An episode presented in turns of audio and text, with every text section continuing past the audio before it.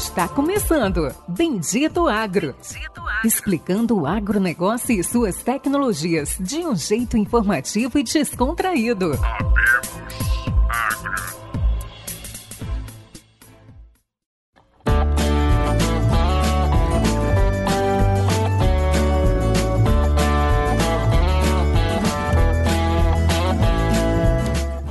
Meus amigos, olá a todos os nossos ouvintes. Está começando agora mais um episódio do Bendito Agro, o seu podcast de agrotecnologias. E hoje, como sempre, a gente tem mais um convidado especial que vai trazer aí muitas novidades, vai ter uma notícia inédita rolando aqui no podcast. Acredito que vai ser um episódio de muito valor, vai explicar um pouco da vida dele, dos conhecimentos, de uma empresa que está aí realmente com coisas muito bacanas, muito diferentes para todos. Hoje nós estaremos com Matheus Tonini. Fala, Matheus, dá um oi aí pro pessoal. Fala, Périx, tudo bem? Olá, pessoal. É um prazer estar aqui. Obrigado pelo convite. Espero contribuir bastante aí com o podcast. E hoje também, a gente não pode faltar aquele nosso amigo Lucian Carvalho, falando diretamente da Fazenda. Fala, Lucian, como é que estão as coisas? Fala pessoal, novamente aí no mais um episódio do Bendito, falando diretamente aqui do oeste da Bahia. Hoje um episódio muito especial aí com um grande amigo, Matheus Tonini. É isso aí, oeste da Bahia, diretamente da Fazenda, eu falando do Mato Grosso e o Matheus falando de Piracicaba. Exato. Exato. Agora, Matheus, para começar, explica aí quem que é o Matheus Tonini, tá? Fala aí, dá uma palhinha, tá? faz um resumo de quem é o Matheus. Tá bem, então eu vou me, me apresentar. Meu nome é Matheus Tonini Eitelven, eu trabalho com a área de agricultura de precisão já tem um tempo, fiz graduação em agronomia na Universidade Federal de Santa Maria, depois fiz o mestrado também nesta mesma área, trabalhando com agricultura de precisão. E depois, em 2013, eu acabei vindo para Piracicaba, interior de São Paulo, para fazer o doutorado também na, na, área de agricultura de precisão na, na Exalc. E por aqui eu acabei ficando. Show, show, show. Aqui eu esqueci de fazer aquela apresentação inicial onde eu falava todos os dados. Matheus Tonini, 31 anos, doutorado na Exalc, mestrado no FSM, graduado no FSM aonde que foi, Matheus? Foi no campus de Frederico Westphalen, é, no norte do estado, no campus novo. Pô, legal, ali divisa com Santa Catarina já. Exatamente, na divisa lá. Show de bola, show de bola. Agora, Matheus, você é diretor geral, diretor, como é que é? Diretor de negócios? É diretor. Pô, você tem que pôr um sobrenome aí, hein? Diretor, Precisa? diretor. Pode ser geral, então. Diretor-geral. O que, que um diretor-geral de qual empresa? Explica pra gente aí, explica para os nossos ouvintes o que, que o Matheus Tonini faz hoje, o que, que é o seu cargo, uhum. qual que é a empresa, explica aí qual que é o seu dia a dia. Bom, então eu hoje eu sou diretor da Smart Sense em Brasil. Ela é uma empresa que se dedica basicamente à representação do sistema de pulverização WIDIT no Brasil. Ela é uma tecnologia de pulverização localizada. Nós começamos com a empresa em 2017 e de lá para cá a gente tem várias máquinas rodando pelo Brasil, mas foi uma empresa criada exclusivamente para trazer essa tecnologia de pulverização para o solo brasileiro. Já era algo que estava muito difundido e se trabalhando muito na Austrália e principalmente na Argentina, que são os dois mercados mais difundidos. E aí 2016 para 2017 se expande pelo mundo todo e, e começa no Brasil, Estados Unidos, Canadá, enfim, vários locais. E hoje eu sou responsável então pelas operações, por acompanhar todas as operações desses equipamentos é, no Brasil. Show de bola, Matheus. Diretor de operação. Diretor geral, cara. GGQD. Matheus, hoje é um episódio especial onde a gente vai ter lançamento exclusivo aqui no Bendito Agro. Ah, Matheus deu uma, deu uma colher de chá bacana aí pra nós. É, era pra ter sido na AgriShow o lançamento, né, Matheus? Transformamos o Bendito Agro na AgriShow. É, olha só, estamos podendo. Pois é. Matheus, comenta um pouco aí, não vamos falar do lançamento, mas vamos comentar um pouco aí do, do próprio produto aí, vamos falar um pouquinho de o IDIT, função, aplicabilidade, como é que está a expansão, como é que vocês alcançaram aí, em, vou falar um pouquinho de números aí, agricultura no Brasil, Matheus. Certo. Bom, eu acho que é bom resgatar um pouco, fazer um pouco do resgate da história desses equipamentos para a gente chegar no cenário atual é, e entender por que essa tecnologia está aqui, né? É, ela foi criada, começou o desenvolvimento em 1999, então não é algo novo, não é algo muito recente, mas veio evoluindo né, nesse meio tempo. Isso foi criado lá na Holanda, junto da Universidade de Wageningen, que é muito conhecida pela sua capacidade de desenvolvimento na área de, de agricultura, né? E era principalmente utilizado para fazer a capina é, química dentro das cidades na Europa. Então você tinha esses sensores instalados em um quadriciclo, o quadriciclo se deslocava pelas calçadas e fazia a aplicação do, do herbicida somente sobre as plantas. Isso, trouxe um, uma grande economia de produtos químicos e, e, ganho de rendimento operacional na época, mas voltado para cidades. E a partir de 2005 para 2006, começaram a ter algumas, alguns impedimentos de utilização de herbicidas dentro de cidade.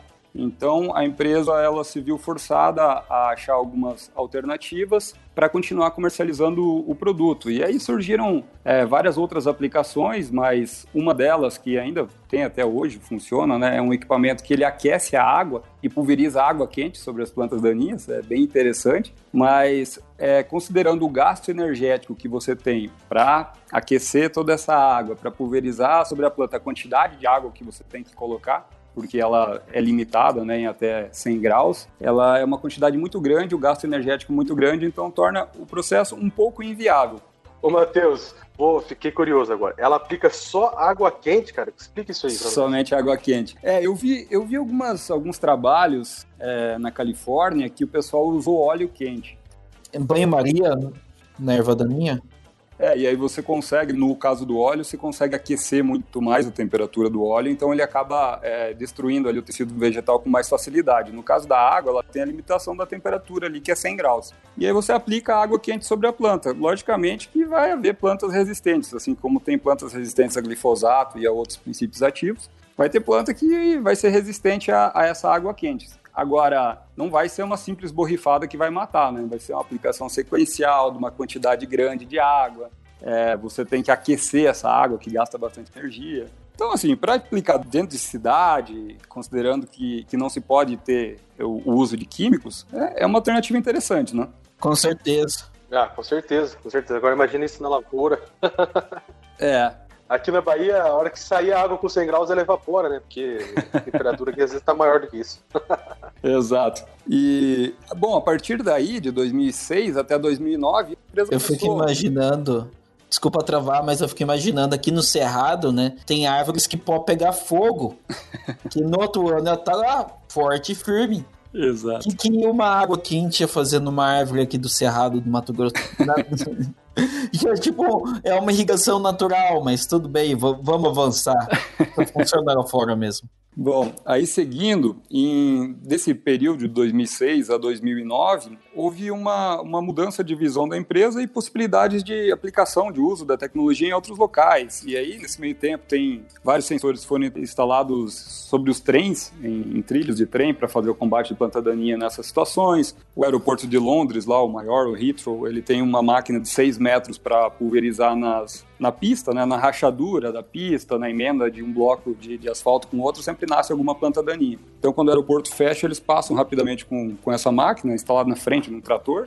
E, bom, em 2009 é, começou a se desenhar a versão agrícola desse produto. E aí o cenário escolhido para isso foi a Austrália, por ter somente uma safra por ano, por ter condições secas que não permitem que você tenha planta daninha durante o inverno, porque essa planta daninha vai usar as reservas de água que estão ali em subsuperfície, então tem que manter o campo sempre limpo. E durante o verão você vai ter só a cultura durante a época chuvosa, né, vai ter só a cultura de interesse. Então se viu um, um potencial mercado de se utilizar isso na área agrícola na Austrália, e a partir daí a empresa, a que é a fabricante, começou a parceria com uma empresa fabricante de máquinas lá da Austrália, que chama Croplands. Hoje é uma das maiores eh, empresas de, de venda de, de sensores WIDIT no mundo, né? E eles começaram a desenvolver essa versão agrícola do, do, equipamento que ficou comercial já em 2009 e em 2012 chegou nessa versão que tem hoje e que acabou introduzindo no Brasil. Bom, 2013 entra o primeiro equipamento na Argentina. Nesse meio tempo aí, entre 2010 e 2013, ele já tinham alguns sensores aqui no Brasil. É, foram, foram feitos testes na Fundação MT na época, quando o professor, é, o Leandro Jimenez, ainda trabalhava lá. Ele fez alguns testes para a empresa, a Rometron, da Holanda. E na época a gente não tinha muito problema com planta daninha resistente, principalmente resistente a herbicida glifosato nesse caso. E o glifosato era barato, então era uma tecnologia que funcionava, pensando no, no sensor, né, no EDIT, e ao mesmo tempo você tinha um herbicida que era barato, gerando economia ali, no fim das contas, é, dava elas por elas. Então a Rometron é, tirou o pé e não decidiu não entrar no mercado brasileiro naquele ano. E aí foi para a Argentina. Na Argentina já tinha alguns casos de resistência, principalmente porque eles começaram com soja transgênica antes da gente, né, antes do Brasil. E aí o, o, mercado cresceu muito lá, como cresceu na Austrália, se viabilizou muito rápido. Até o fim do ano de 2019, agora, que foi a última vez que eu conversei com um representante argentino, ele me falou que tinha mais de 300 pulverizadores lá rodando né, com, com o IDIT. Bom, aí em 2016 entra o primeiro sistema, o IDIT no Brasil, que inclusive foi aí no, no oeste da Bahia, né? Luciano, Luciano conhece bem a máquina, foi lá, acompanhou algumas operações. Acompanhei, acompanhei, foi fantástico, né, cara? Em, em 2016, Isso. fui convidado ali pelo, na época então, estava operando, né? E, ah, é fantástico, né? Você vê, uh, tem um vídeo, né, até hoje, uhum. lá no, no, Instagram, lá, quem quiser ver, no LinkedIn também tem, mas é, é, era algo, assim, maravilhoso de se ver mesmo.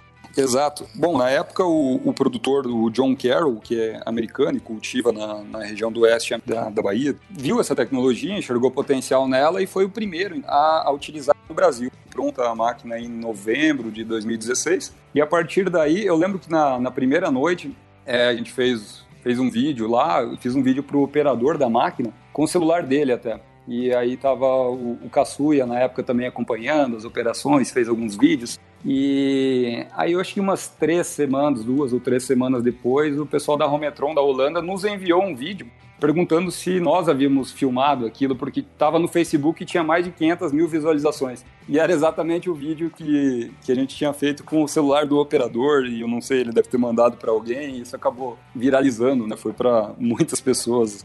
E, bom, a partir de lá, a tecnologia só, só se difundiu no Brasil. Em 2017, no oeste da Bahia também, a gente começou uns testes com, com SLC agrícola, eram 30. Bom, aí no início, iniciando em 2017, a gente começou os primeiros testes com a SLC agrícola na, na fazenda Piratini, aí no oeste. E instalamos na época uma máquina de 30 metros de largura, num pulverizador da John Deere. E ficamos, acho que, seis meses realizando os testes. E ao final desses, desses testes aí, a SLC acabou adquirindo três máquinas de 36 metros e distribuiu elas nessa região oeste aí da Bahia. Na época, as economias foram fantásticas. Era uma, uma situação que nem a gente esperava, porque na Panorama mesmo, as economias foram, fazendo a Panorama, né, foi acima de 95% nos 3 mil hectares que foram aplicados lá. Então era algo muito, muito significativo, porque as aplicações, basicamente o alvo era o capim amargoso, e o capim amargoso é o produto específico para combater ele, no caso o cletodin,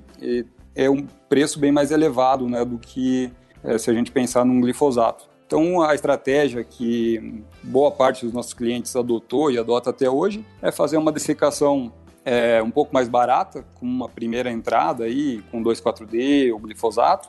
E aí o que fica para trás, nessa primeira aplicação você já tem uma certa economia, né? E as plantas que ficarem para trás você vem com um produto específico, fazendo uma catação. E aí com uma ou duas ou até três aplicações sequenciais, né? Mas que traz uma economia muito grande.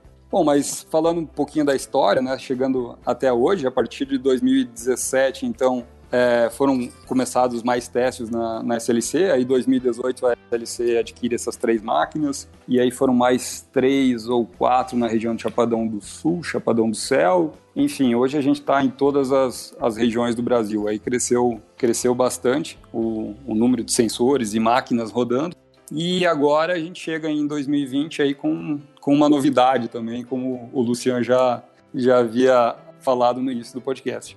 Calma, vamos segurar essa novidade aí para segurar os ouvintes. Calma, mano. Fazer igual como é aquele programa lá do caso de família, né? Vai enrolando até o final, no finalzinho que conta. Exato. Matheus, eu quero destacar um, algo que você iniciou aí, né, falando sobre economia, né, uhum. economia na primeira, economia maior na segunda, o crescimento das plantas resistentes no Brasil, né. Uhum. Como que vocês fazem hoje é, um cálculo de viabilidade? Porque não é um, não é um equipamento barato, né, uhum. porém não é o preço, é o quanto ele vale ou quanto ele economiza, né? Exato. Com quanto tempo aí, se você quiser comentar sobre valores também, fica à vontade. Uhum. É, quanto tempo, como é que é um projeto, isso é, você dimensiona por área, é, como, como que você se paga, como que você se torna viável hoje com um equipamento de alto custo dentro de uma propriedade rural? Certo. É, hoje nós nos tornamos uma empresa de basicamente faz contas, né? É, a tecnologia, como você falou, ela causa uma certa uma impressão de que é muito cara à primeira vista, justamente porque você olha o montante e não enxerga o potencial de economia. Caro, como costuma dizer o meu sócio, é o produto que você tem que comprar todo ano, né? O, o defensivo ali. Imagina se você pudesse economizar 90% desse, desse defensivo. Nós temos alguns cálculos, então tudo começou do zero, né? É, a maior parte dos nossos cálculos de viabilidade econômica, de valor de produtos, número de aplicações, vem dos próprios clientes. Então eles nos alimentam com isso. De posse desses, desses valores e das áreas aplicadas, a gente consegue fazer um cálculo de viabilidade econômica. E aí você vai ter uma situação em que o equipamento vai se pagar muito rápido, como é o caso das máquinas que a gente tem rodando até hoje. A maioria delas, eu olha, posso afirmar com certeza que mais de 80% delas se pagaram no primeiro ano e as demais se pagam em até dois anos no máximo. Mas aí entra a questão do número de aplicações que você vai fazer e se você tem ou não casos de plantas daninhas resistentes. Por quê? Tem alguns clientes nossos, posso citar aqui o Ricardo Borges, lá de Chapadão do Céu, que ele instalou numa máquina de 36 metros e começou a utilizar em todos os tipos de aplicação que ele via possibilidade. E acabou vislumbrando um potencial de uso em, em, muitas, muitas áreas, em muitas situações que não se utiliza no restante do mundo. Né? Então é algo que é exclusivo do Brasil e que esse, esse produtor acabou fazendo. Bom, então esse produtor, o Ricardo Borges, que é um dos nossos grandes parceiros e, e ajuda no desenvolvimento também das tecnologias, ele começou a visualizar outras possibilidades de uso para o sensor. Imagine que o sensor ele visualiza uma planta e abre o bico de pulverização somente sobre ela. Ele tem um sensor por metro de barra e são cinco bicos nesses um metro de barra um bico a cada 20 centímetros. Apesar de ter um sensor por metro, ele tem uma faixa de leitura de 20 centímetros. Então, se tiver uma planta somente é, de 10 ou 20 centímetros de área foliar sobre um dos bicos, ele vai acabar abrindo somente esse bico. E é, essa foi a sacada desse produtor. Ele pensou o seguinte: olha, eu planto milho com espaçamento de 90 centímetros. Eu tenho algumas aplicações e que o meu alvo sempre foi a planta de milho. Eu não quero aplicar no solo ou na palhada. E eu posso fazer isso com equipamento? A gente falou, olha, pode, é uma questão de, de se testar. Então ele começou a fazer as aplicações no milho safrinha dele, de defensivos, inseticida, fungicida, as primeiras aplicações, até que o milho não, não feche a entrelinha, todas utilizando o equipamento. E ele viu um potencial de economia gigantesco, tanto quanto as aplicações de dessecação. Então ele conseguiu fazer, consegue fazer entre três e quatro aplicações antes do milho é, fechar a rua. E essas aplicações trazem uma economia muito grande, porque com um espaçamento de 90 centímetros você tem basicamente um bico aberto e quatro fechados quando você faz a aplicação em estádios iniciais. Bom, não bastando isso aí, é, esse produtor ele faz um, a safra de soja e a safrinha de milho, então, é, para fazer a dessecação da, da safra de soja, dessecação pré-colheita, ele também estava utilizando o equipamento, porque as áreas elas acabam vindo de forma disparelha, né? Por mais que tenham plantado tudo na mesma época, enfim, o, a gente visualiza quando a soja começa a chegar para a obra da colheita que tem uma variabilidade muito grande. Essa variabilidade ela ocorre em uma pequena escala, é muito pequena. A gente visualizava no campo uma planta verde e duas para frente já era planta ainda que, que já estavam secas, que não tinha necessidade de fazer a aplicação do herbicida. Então, nesse tipo de aplicação, ele também vem utilizando já o terceiro ano agora que fez a dessecação é, da soja para manejo pré-colheita, utilizando o IDIT. Então, o equipamento só vai abrir a pulverização sobre as plantas que ainda tiverem clorofila, que ainda estiverem verdes. Show de bola, show de bola. Isso aí eu acho que bem interessante a forma que você vem trabalhando. Até acho que todos os nossos ouvintes já sabem, você também eu trabalho com imagens. Atualmente vem aí trabalhando, se especializando em imagens. E hoje o Edit, ele nada mais é do que acoplamento. Acho que cada linha seria aí basicamente um Green Seeker. É, uhum.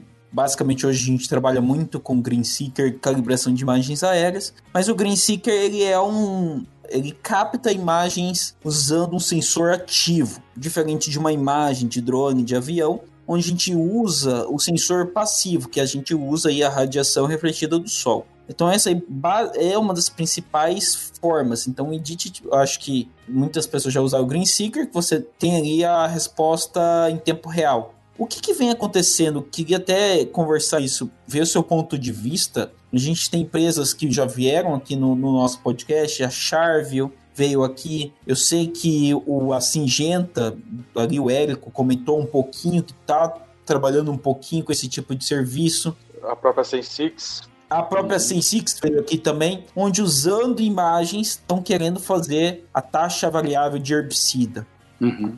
Conta pra gente a principal diferença de hoje, o cara, hoje um produtor, um cliente de alta tecnologia, você citou o caso da SLC, que eu acho, a gente conhece muito bem o caso da SLC no oeste da Bahia, mas qual que é a principal, o porquê de ter o Edit e não entrar no setor de imagens?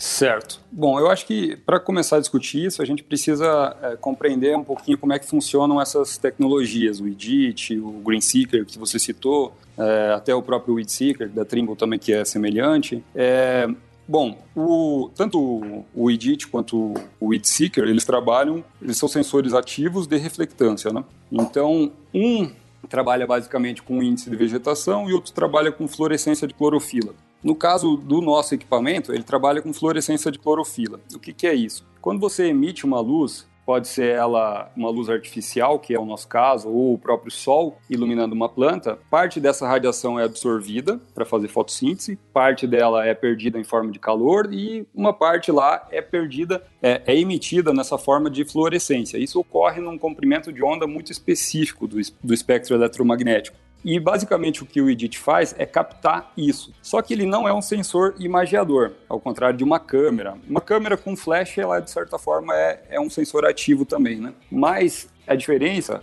é que na câmera você tem vários pixels. No caso do, do Edit, você tem somente um pixel. E ele faz uma amostragem muito rápida. Hoje a gente trabalha com 40 mil leituras por segundo. Isso me permite trabalhar a 30 km por hora sem problema nenhum. Tem equipamentos trabalhando a 50, 60 km por hora em linhas de trem. O que é lento, a parte mais lenta desse processo é a abertura, é a água sair do bico e chegar até a planta. É isso que limita a velocidade de operação. Então ele é um sensor muito rápido. Então, dito isso, as diferenças nas tecnologias de sensoriamento entre uma câmera e um sensor ativo, a gente pode ir além.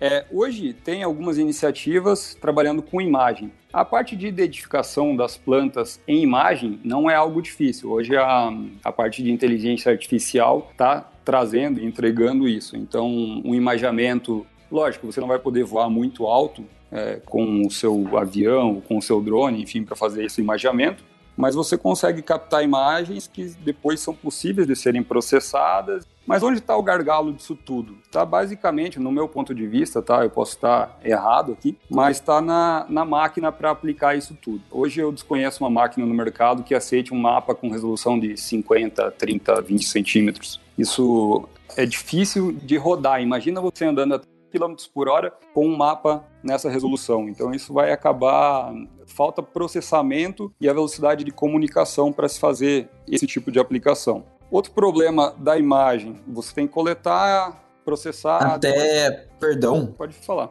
Até podcast meu, posso cortar você a que eu quero. Vai ser mais educado, cara.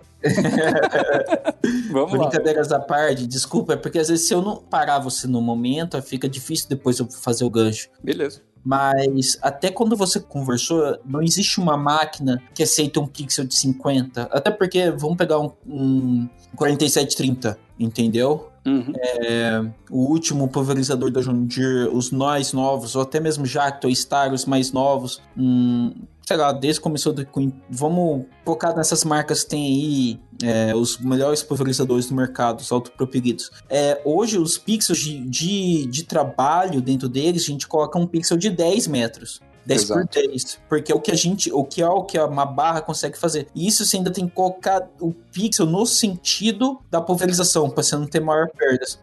Então, o que, que acontece? Até vou puxar um gancho do que você acabou de falar. Uhum Eu sei que eu fiz muito desses trabalhos. Normalmente, por mais que a gente consiga identificar, usando uma, uma resolução de 3 centímetros que a gente fez o teste esses dias nos Estados Unidos, ou 10 centímetros, ou, ou 17 aqui no Brasil, que é o que a gente faz, uhum. por mais que você consiga identificar as ervas daninhas, a gente tem que aumentar muito a, a taxa de segurança. Uhum.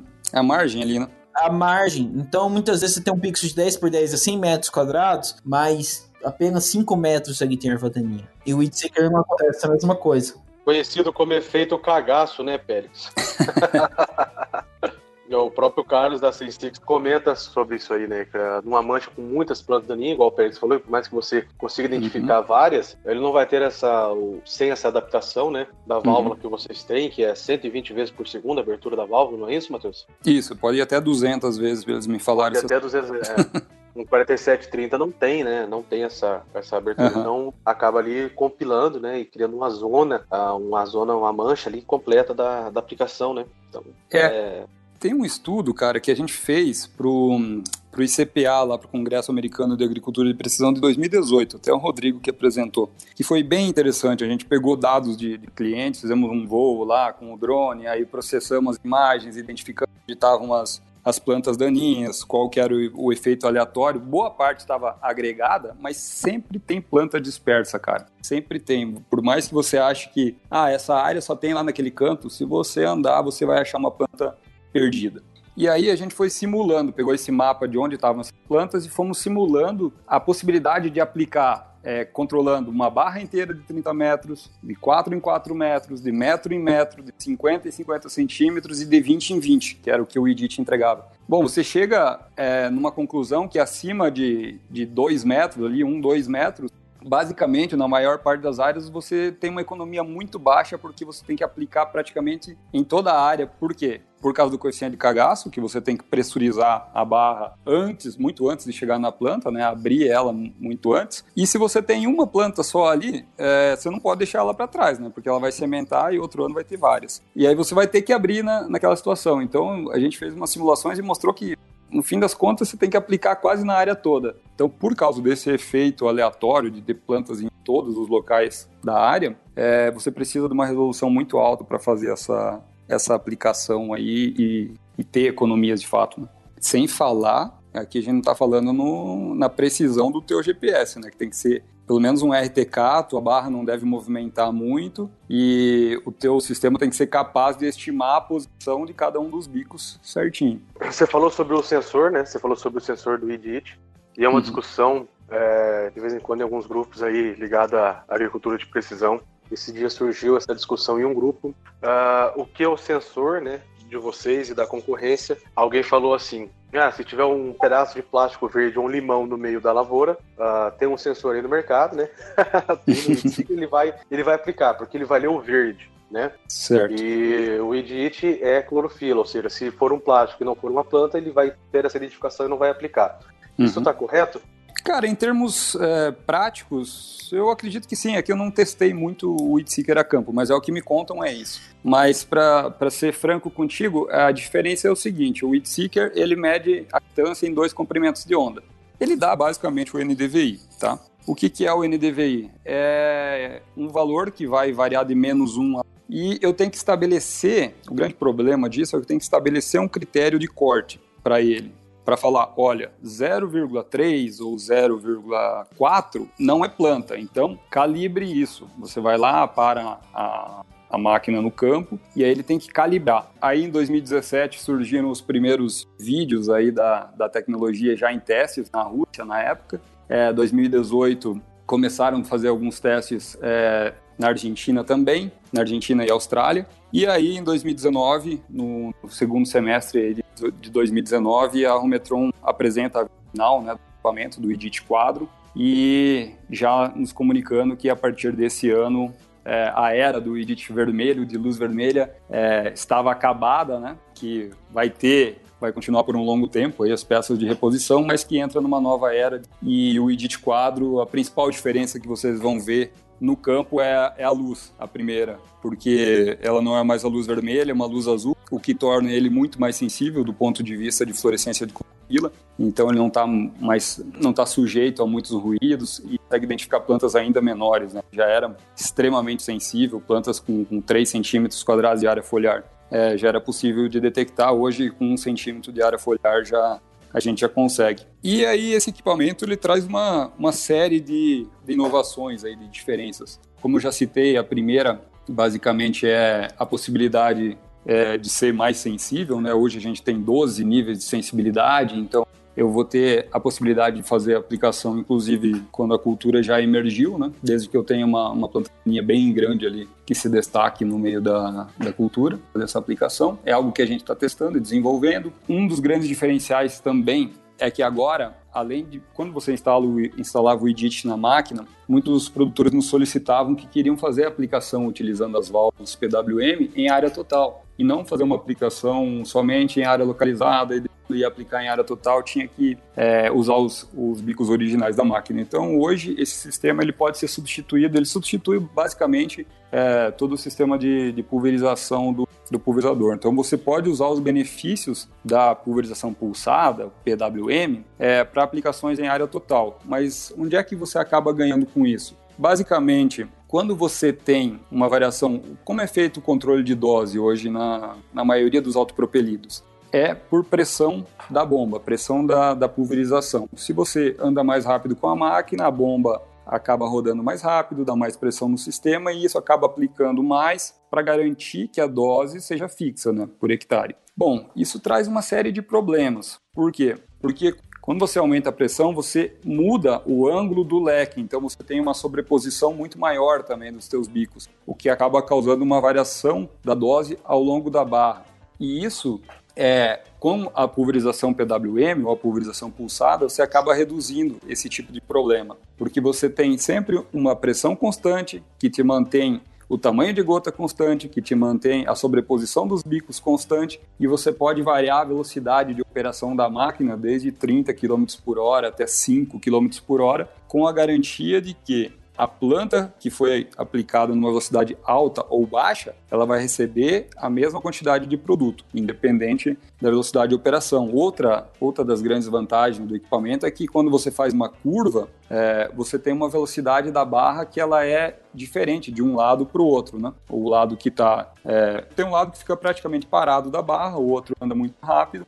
E essa compensação ela tem que ser feita para que não tenha uma subdosagem em um lado da barra e uma superdosagem no outro. E essa compensação o EDIT faz metro a metro. O que, que é essa compensação? Ele entende a velocidade de deslocamento de cada um dos sensores e vai colocar a dose correta para cada um desses metros de barra sem que tenha esse, esse problema. Então ele faz toda a compensação de velocidade da máquina, o operador pode reduzir, aumentar a velocidade e que você vai ter uma garantia de uma aplicação de qualidade e ainda nas curvas vai ter esse, esse benefício. Bom, o que mais que dá para citar aqui? A gente tem sensores mais leves, carregamento ainda mais resistentes. Os sensores hoje eles são testados é, com uma coluna de, de 4 metros de, de água, então é uma resistência muito alta à água. Imagine um sensor no fundo de 4 metros de piscina, esse é o, é o teste que é, é realizado em todos os sensores antes de irem para campo.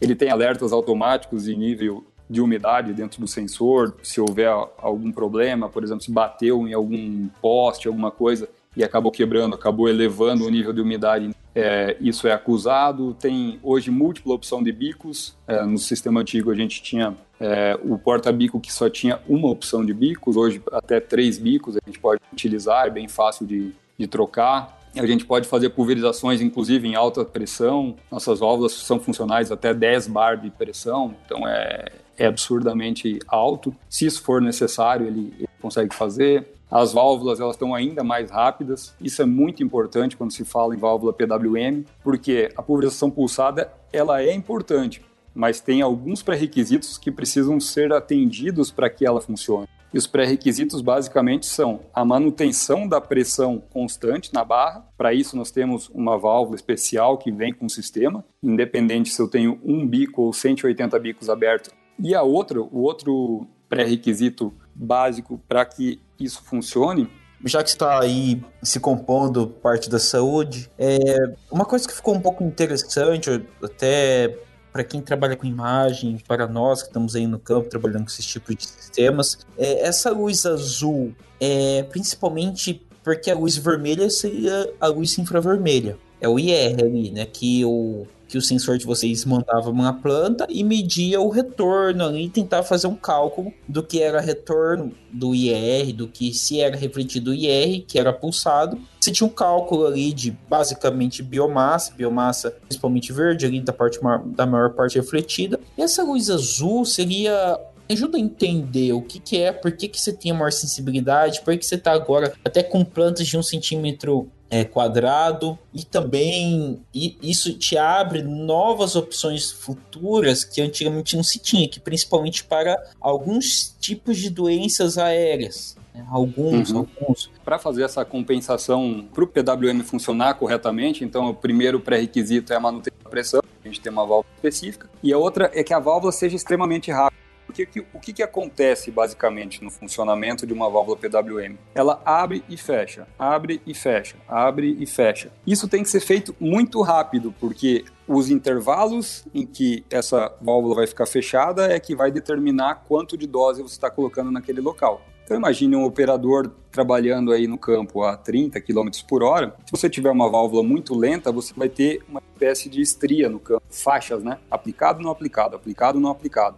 E para isso é que o nosso equipamento ele conta com uma válvula que pode chegar, né? Isso é, é algo que a gente não trabalha, mas já foram, a gente tem testes que, que comprovam isso, a mais de 120 Hz, ou seja, mais de 120 aberturas por, por segundo.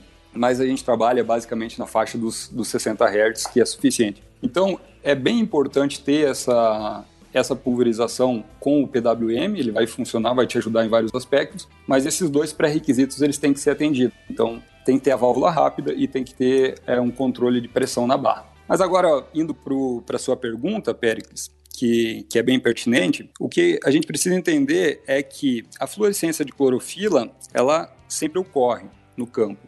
Essa fluorescência ela pode ser induzida tanto pela luz vermelha quanto pela luz azul, que são as luzes, a, a radiação eletromagnética ali utilizada para a fotossíntese. Então, quando eu emito a luz vermelha, eu capto no infravermelho, eu não consigo visualizar a fluorescência, porque a fluorescência ela ocorre na, na região infravermelha do espectro, então está acima do visível, né? a gente não consegue ver a olho mas essa excitação, ela pode ser causada tanto pela luz vermelha quanto pela luz. Na luz azul, eu tenho um gasto energético um pouco menor para realizar essa essa indução aí é, da, da fluorescência. Então, basicamente, por isso é que a gente, por esses testes, né, que foram realizados no campo, e, enfim, a Universidade de Wageningen vem trabalhando forte com fluorescência clorofila há muitos anos, é, a Rometron optou por utilizar um sensor com um sensor ativo com luz azul. Essa é a, a grande explicação, né? Ele não é um, ele é um sensor que causa uma indução, e essa indução ela é captada exclusivamente em um comprimento de onda, não faz índice e não precisa disso. E a calibração do fundo para o que é a planta, ela é realizada toda de maneira automática. Então, se você ligar o pulverizador de dia, aplicar, ir para uma área diferente, com outra palhada, com, outra, com outras plantas, não vai ter problema nenhum, ele vai trabalhar sempre de uma forma. Se você for aplicar à noite também, não vai ter problema. Essa calibração aí de fundo, de background, ela é muito mais fácil quando se utiliza uma fluorescência de clorofila, que é esse caso nosso. Ô, Matheus, algo bem discutido aí. Esses dias até teve uma, uma discussão grande lá no grupo do nosso amigo Michael, aí, que já teve com, com a gente aqui no podcast. Lá no... O Michael é um parceiro nosso. É, grande parceiro. Parceiro de todo mundo, né, cara? Todo mundo. Uh, a gente estava discutindo aí, você fugiu, aí eu vi que você fugiu aí, né? Relacionando as melhorias, né? Sobre a é. necessidade, sobre peso, tá? Vamos falar um pouquinho sobre o tá. peso da, da barra. Então você falou alguns ganhos, né? O ganho de sensibilidade, o ganho de abertura uhum. de válvula, é, a mudança aí do, do vermelho pro azul, que eu achei ótimo, né? Que o vermelho eu lembro do PT, é até bom. no, no, no, meu caso, é, seria Inter e o Grêmio, né, cara? Uma disputa ah. eterna lá. Eu sou gremista, fiquei feliz, mas teve muito colorado aí da empresa que não gostou. então, a discussão sobre, sobre o peso era necessidade, né? Ali no grupo tinha, tinha pessoas ali que tinham, é, é, trabalhavam em fazendas e alguns tinham weed, outros weed seeker. Se falou um pouco sobre peso, sobre um pouco de estabilizadores de barra. A gente, vocês tiveram um avanço, uma evolução aí na troca dos sensores, né? Ah, uhum. De peso. Comenta um pouco sobre, sobre isso aí pra gente. Com quanto é que que era o peso, quanto que está agora, uhum. é, e um pouquinho você falou também é, sobre a substituição completa da barra, né? Então, o, acredito que tem um ganho, um ganho maior ainda, né? E Sim. em relação barra de ferro e barra de fibra, como é que fica isso aí? Bom, é, o que a gente tem que considerar, independente da tecnologia né, que for instalada ali, é que ela não vem original de fábrica. Ela é um peso adicional que os engenheiros não projetaram para se ter nessa barra, a menos que você tenha um pulverizador que foi projetado especificamente para utilizar esses sensores, que é o que se tem na Alemanha, na Austrália, que são pulverizadores de arrasto com, eles chamam de, de ground gliders, é um planador de solo, ele tem umas rodas na, na barra, e isso dá muita resistência para então, em pulverizadores os autopropelidos aqui, a gente acaba adicionando um peso, peso extra na barra, o que isso acaba tornando a barra mais suscetível a algum problema. A maioria dos pulverizadores não, não apresenta muito problema. O que a gente tem que frisar é que a barra tem estável do equipamento funcionar bem. E para a estabilização de barra, boa parte dos nossos, dos nossos clientes tem trabalhado com o sistema da KS, que funciona é, muito bem. Do sistema antigo para o nosso sistema novo, a gente reduziu consideravelmente aí o peso dos, dos sensores e também estamos trabalhando com uma linha de suportes um pouco mais leves. A gente trabalhava com um aço inox, que era um pouco mais pesado, hoje a gente já tem suportes aí em alumínio. É, as primeiras instalações até em, em, fibra de carbono a gente tinha feito com, com aço inox também, o que dava um peso considerável na barra, depois acabamos migrando, agora a gente tem suportes em alumínio, que, que dá uma, uma certa redução. Hoje a gente tem no novo sensor também a redução de um bico por metro, uma válvula, então reduz o peso dessa válvula. E como vão ser retirados todos os, os bicos originais da máquina, uma outra redução de peso aí que, que é considerável. Então a, a adição média de peso na barra, eu não saberia te informar corretamente agora pensando em água, canos, todo esse aspecto, mas a gente reduziu pelo menos uns 40% a 50% o peso na, na barra do que a gente tinha antes, né? E isso tem, tem nos ajudado bastante porque é um fator que tem que ser considerado, com certeza. Com certeza, show. É, acho que assim, quando você estava falando ali, o Luciano falou, essa questão de peso, a gente sempre via ali, eu, acho, eu estive com um cliente de vocês ali falando sobre Edit na, na AgroRosário e um dos principais pontos, na verdade, futuro cliente, né? Queria comprar e um dos principais pontos que impedia ele era o peso. Uhum. Mas uma coisa que eu fiquei viajando aqui, né? Sou um cara mais nerd, é com a evolução aí dos sensores ativos do Edit, com a evolução dos setores de imaginamento, é, fatores passivos, é, dava para fazer alguns tipos de pesquisas muito interessantes, principalmente para um futuro você ter uma calibração entre ambas para vocês usarem sensores ativos para fazer até trabalhos de tudo que você imaginar, seja fungicida, nitrogênio, seja regulador de crescimento, regulador de crescimento na soja agora que está sendo novidade, já tem alguns produtores usando. É, essa é uma, uma característica bem interessante aí, de, desses, não só desses sensores que, que já tem no mercado, mas da nova geração, né? Do Edit Quadro, eu acabei falando algumas algumas qualidades aqui, mas eu não citei todas, e uma delas é exatamente isso. Ele tem também sistema de desentupimento automático de bico, enfim, tem uma, uma série de outras inovações, mas tocar especificamente nesse ponto, Péricles, que eu acho importante, que está no nosso, no, na, na nossa linha de desenvolvimento aí, para o equipamento, que basicamente o que, que é? É ter um sensor que seja capaz de receber atualizações e ter implementado novas funções somente com software. Então o hardware hoje já está todo preparado para fazer isso que você falou, tá? Vamos pensar no seguinte: eu tenho um mapa lá que foi gerado pela TerraVion é, das plantas daninhas é, dentro da cultura e eu quero aplicar com equipamento. Hoje o meu equipamento ele já tem a predisposição para interpretar e ler esses mapas que são externos, tá? Hoje a gente só precisa do, do controlador para fazer isso, para mandar essa informação em uma velocidade rápida. O desenvolvimento já está sendo feito para isso. Outro ponto, aspecto importante, é regulador de crescimento em taxa variável. Tanto fazer isso via mapa, pensando em, em levantamento com sensor, algum outro sensor, ou fazer isso em tempo real, certo? Quando você tem a leitura do sensor e essa, essa intensidade da fluorescência de clorofila ali te gerar uma recomendação para você fazer a aplicação em tempo real desse regulador de crescimento. É uma outra possibilidade. A aplicação de. Isso já foi feito, Matheus? Já fizeram alguma aplicação em regulador de algodão, por exemplo? Não. Isso a gente está a primeira máquina está rodando no Brasil aí agora a gente está terminando ela essa semana basicamente. e vai, é um sistema de demonstração, tá? Então, essas funcionalidades aí, elas são implementadas no futuro. Hoje elas não estão disponíveis, mas é algo que precisa ser validado antes da gente colocar isso no mercado. E essa é a nossa função aqui. Se ela funcionar aqui e ser exportado isso, sei lá, para Austrália, tem que ser testado lá antes de, de realmente lançar né, no mercado. Mas é uma possibilidade, Luciano. Maravilha, que legal, cara. É um avanço é absurdo, né? Eu acho que quem vai mostrar o direcionamento vai ser basicamente, vão ser basicamente os tutores, né, e os clientes, como eles já visualizaram vários tipos de aplicação que não se faziam em nenhum outro local do mundo e hoje já é algo aqui no Brasil, eu acho que vão ter outras possibilidades. Eu me questiono, por exemplo, se seria possível aplicar fungicida em taxa variável, de acordo com a, com a biomassa da planta. Talvez eu não preciso manter a taxa de 100 litros por hectare sempre constante numa planta muito pequena e numa grande, né? Talvez eu possa equalizar isso. É, é, algo que eu me pergunto, me questiono e eu acho que vai vir muita, muita pesquisa aí pela frente, né? Legal. Se quiser mandar uma barra aqui pra gente, viu? Eu fico ela um ano aqui. É, então, a gente, a gente vai ter que testar aí no oeste do Bahia, com certeza. Vamos, vamos tocar cara, pra frente. Cara, já vem com a facada, cara. É, pode mandar. Com certeza, eu acho que aí é o primeiro lugar que vamos testar. É, legal. Vamos falar um pouquinho aí da, da visão de Matheus Tonini. Fala seu, uhum. seu sobrenome. É o do meio ou é o último? o difícil? O difícil, o difícil. é Aitonvine. Esse, esse é difícil. Aitonvine. Trava a língua. Mas pode, pode falar assim, igual o brasileiro Aitonvine, eu tenho que falar Aitonvine. Não, não precisa xingar ninguém, não. Você pode falar Aitonvine que tranquilo.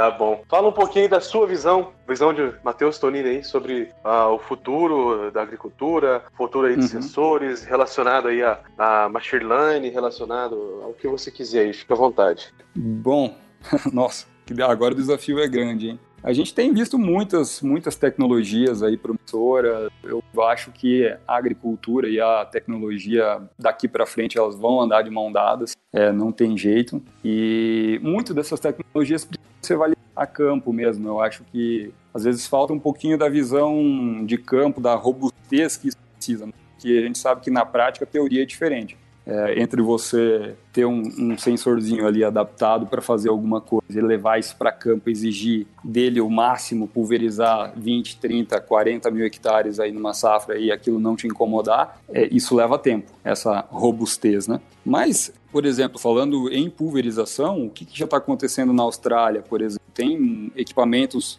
é, já tem robôs, tem sistemas autônomos que tem o EDIT embarcado. Você pode comprar um kit lá com, com RTK e um LiDAR, que é um scanner fica na frente do trator. Para colocar no seu trator, você transforma ele em um, em um trator autônomo. Então ele faz a operação lá sozinho. Isso, lógico, implica em outras questões de legislação, mas é uma possibilidade que já existe lá. Eu vi recentemente um equipamento da, da Universidade de Sydney, em parceria com, com outros institutos lá, em que eles colocaram o sensor WIDIT na frente de uma capinadeira. É, basicamente aquelas capinadeiras antigas que se, se usava, é como se fossem várias enxadas e eles adicionaram pistões para acionar esse, essa descida da enxada para fazer uma capina automática. Então esse equipamento se desloca a 10 km por hora, tem 8 ou 10, não me recordo. E quando identifica uma planta, ele simplesmente baixa a enxada ali, a navalha e, e carpe ela fora. Os pesquisadores já deixaram bem claro que isso não vai substituir a pulverização química, mas é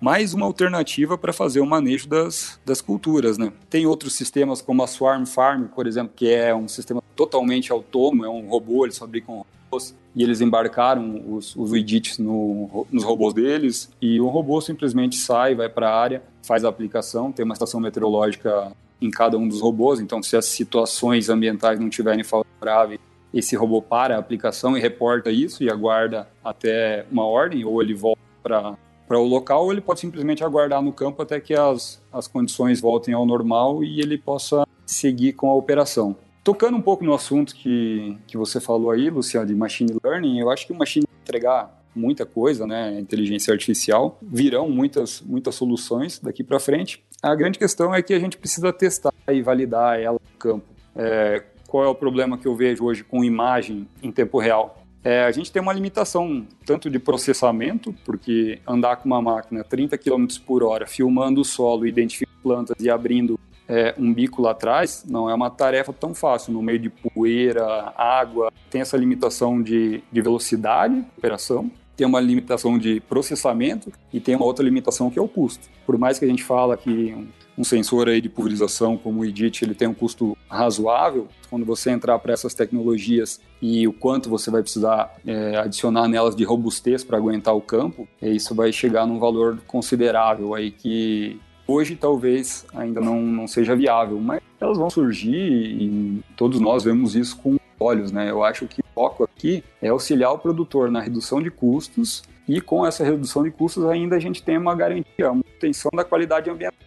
É, vão haver políticas públicas nesse sentido. Aqui no Brasil é algo que está começando agora, mas em outros países já tem incentivos para quem faz esse tipo de, de pulverização. Na Austrália tem alguns alguns ingredientes ativos que são permitidos somente para aplicação localizada. Então, se você tem um, um, equipamento desses, você pode utilizar esse princípio ativo aqui, ele é extremamente tóxico, mas como você está fazendo é, uma economia, como você está aplicando somente de maneira sustentável, né, de uma maneira mais correta, você tem a permissão para fazer a utilização desse princípio ativo. Eu acho que esse tipo de solução vai chegar no bem. Esse é o, o meu ponto de vista, né? Eu não sei se, se esclarece tudo, mas desses, nesses aspectos da pulverização, esse é o meu ponto de vista.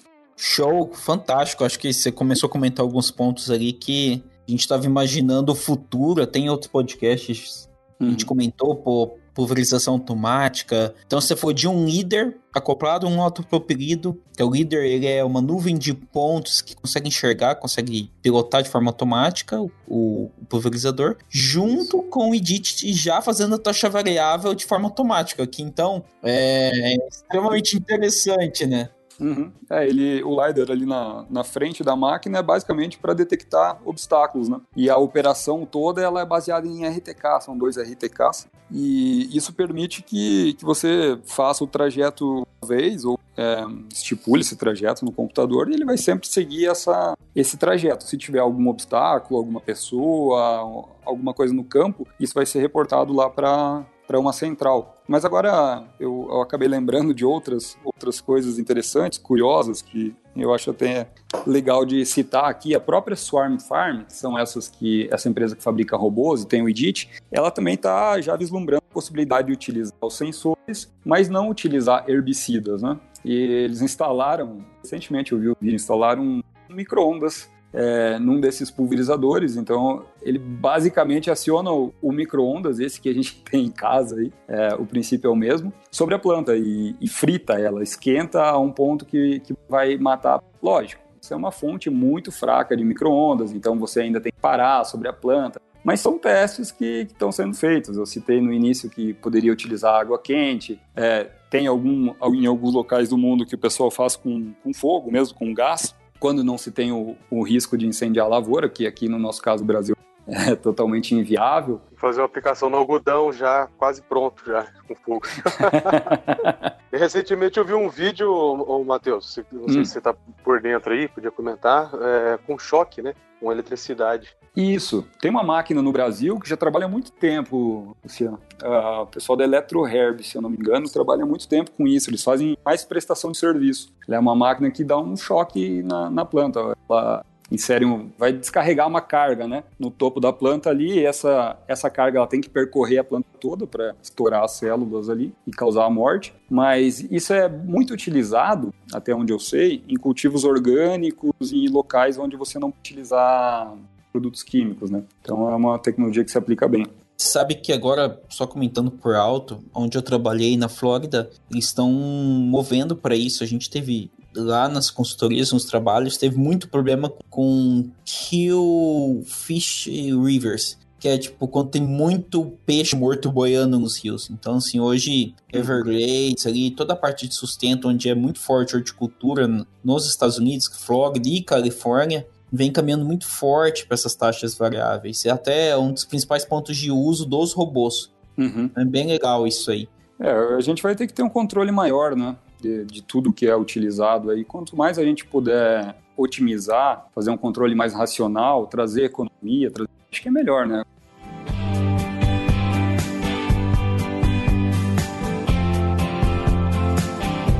Fantástico, Matheus. Nós estamos chegando aí em nossos momentos finais do podcast Bendito Aro. Foi uma entrevista show, muita coisa que você falou eu não sabia. Parabéns pelo conhecimento. Para que, não sei se você citou, você é um dos sócios da Smart Sensing. Isso. Uh, antes de encerrar, responde um pouquinho como nasceu o Smart Sensing. Acho que ficou faltando isso aí. Eu acho que é uma curiosidade própria e de alguns dos ouvintes nossos. Como nasceu o Smart Sensing e também você já pode ali encerrando, explicando um pouquinho da história, você já pode dar um recado para os nossos ouvintes. É, quem quiser conhecer, quem quiser conhecer o Edit 2 é, ou o quadro. Quadro, isso. É, quase que eu falei ao quadrado. Perdão. Mas dá um recado para os ouvintes também, conta um pouquinho, conta a história para a gente, por favor. Bom, é, a Smart Sensing ela nasceu em 2017.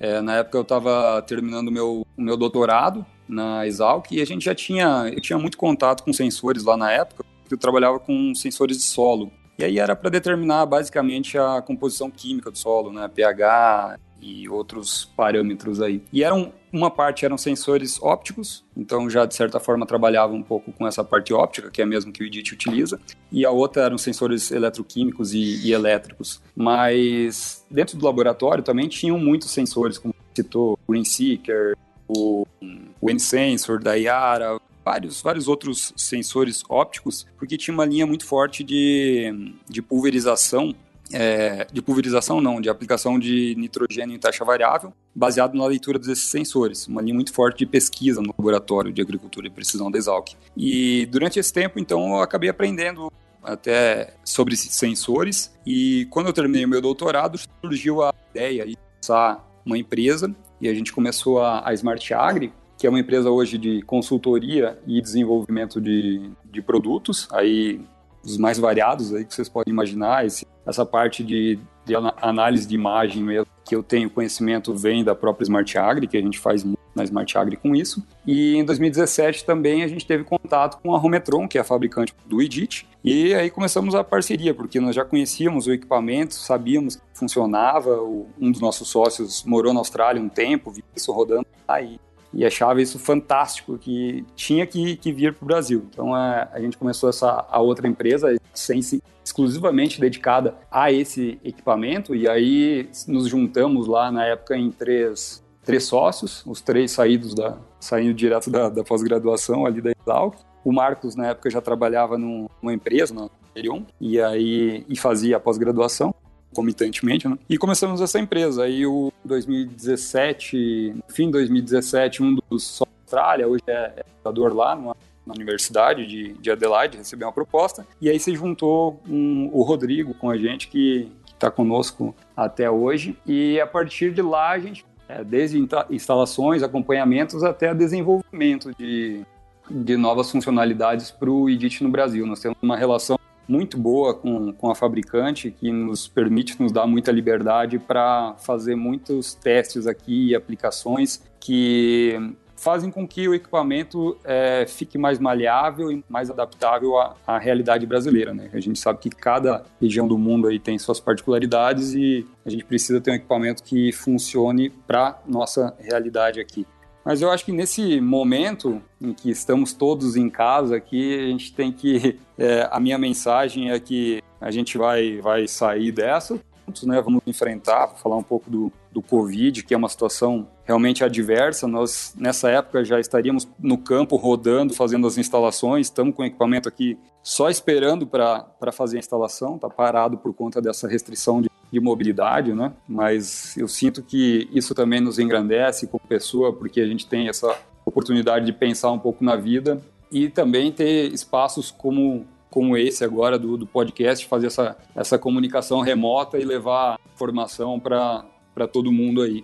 Bom, é, do nosso lado, como Smart Sense Brasil, a gente gostaria de convidar todas as pessoas que têm interesse, que têm dúvidas. Eu falei aqui algumas características do equipamento, mas são, são várias outras. É, eu acho que gastaria muito tempo para ficar falando especificamente sobre cada uma das, das inovações. A gente está super aberto a esclarecer, a fazer videochamada, call com alguém que se interesse. O nosso site é smartsensebrasil.com.br. Quem tiver interesse pode entrar lá, tem contato, tem o meu contato no site também. E a partir disso a gente pode evoluir é, para fazer demonstrações no local. Hoje a gente tem o equipamento está finalizando essa semana, graças a Deus está tudo certo aí para a gente começar é, assim que que houver essa, essa diminuição aí da pressão do, do da Covid, né, gente, e botar esse equipamento para rodar e trazer economia para o produtor, que essa é a nossa, a nossa paixão e a nossa vontade. Né? Maravilha, Matheus. Maravilha. Eu acho que é uma situação complicada, delicada aí, a pandemia, e acho para todo mundo que, que roda, né? A, a, maioria das fazendas aí tá, tá fechada aí, mas uhum. eu acredito que rapidamente a gente vai sair dessa né? Tem que ser ter uma visão positiva, uma visão otimista em relação a isso tudo. Né? Não poderia ser o contrário e de certa forma é, a gente vê muita, muitas frases o pessoal compartilhando, né? O agro não para, né? Mas a gente não pode Exato, o agro é dizer que, que, não foi afetado, né? Ele não para, uhum. né? A gente não, não, não para as operações, mas é, dizer que isso não afetou o agro, não afeta o setor em, em, si, né? A gente não vai ser afetado por essa crise, é, é seria burrice dizer isso, né? É, exato. Vai, vai ter um, vai ser afetado, né, no meu ponto de vista, mas não vai ser tão afetado porque realmente o agro é o que mantém esse país rodando e é o que vai manter, é o que vai nos ajudar a sair dessa crise aí. Isso aí, Matheus. Queria te agradecer, Félix, fazer um agradecimento aí, agradecer a você, agradecer pelo, pelo lançamento aí do, do Bendito Agro, do Weed It Quadro. Isso. Tá, Matheus, obrigado, foi, foi fantástico.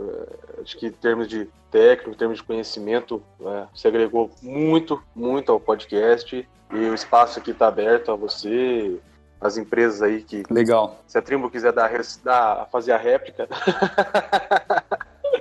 Bom, pessoal, eu gostaria de deixar aqui o meu agradecimento pelo convite e, acima de tudo, parabenizar vocês aí. O trabalho que vocês têm feito, eu tenho acompanhado, está muito legal, tem muito sendo divulgada. A gente sabe que não é fácil, é um trabalho que vocês estão fazendo no osso do peito, tirando um tempo, ninguém está pagando nada por isso, tem patrocínio, mas que é um sentimento meus, os meus votos, os nossos votos, sensem aqui que o podcast tenha muito sucesso, tenho certeza que já está tendo e está trazendo muito conhecimento. Então, de parabéns por isso e eu gostaria de agradecer de coração aí pelo convite e, e a gente portas abertas se quiserem testar a tecnologia quiserem fazer uma, uma nova, nova reportagem a gente está super aberto. Valeu um abraço. Obrigado.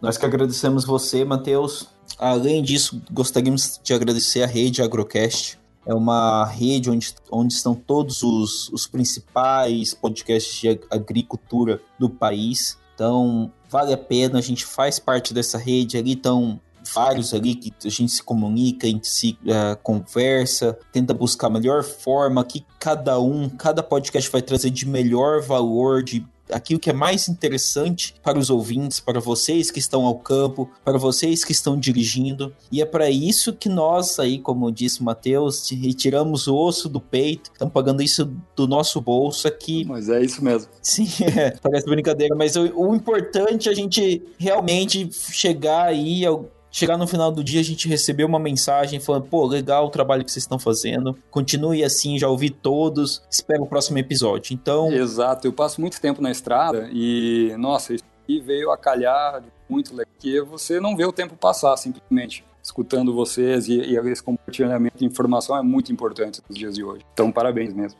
Eu agradeço aí, o Luciano vai fazer o encerramento final, a parte final.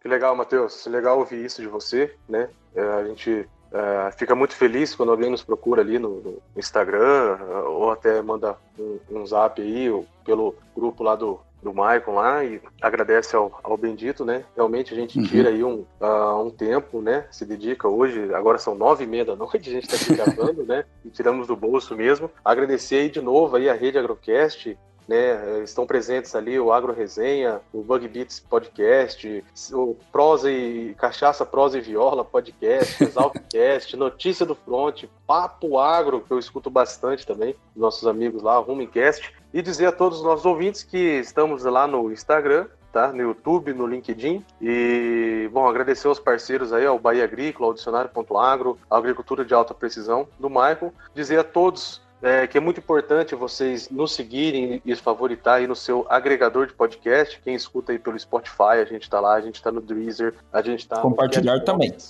Compartilhar também, né? Mas é isso, pessoal. Estamos encerrando aqui Um grande abraço e até o próximo episódio.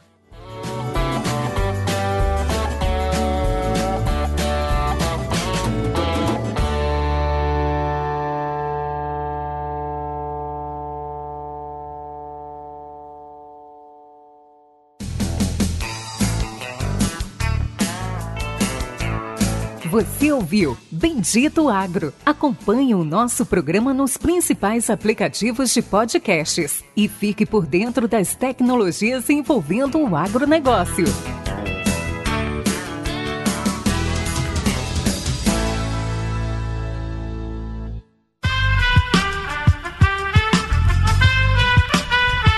Este podcast foi editado por Aerolitos Edição Inteligente.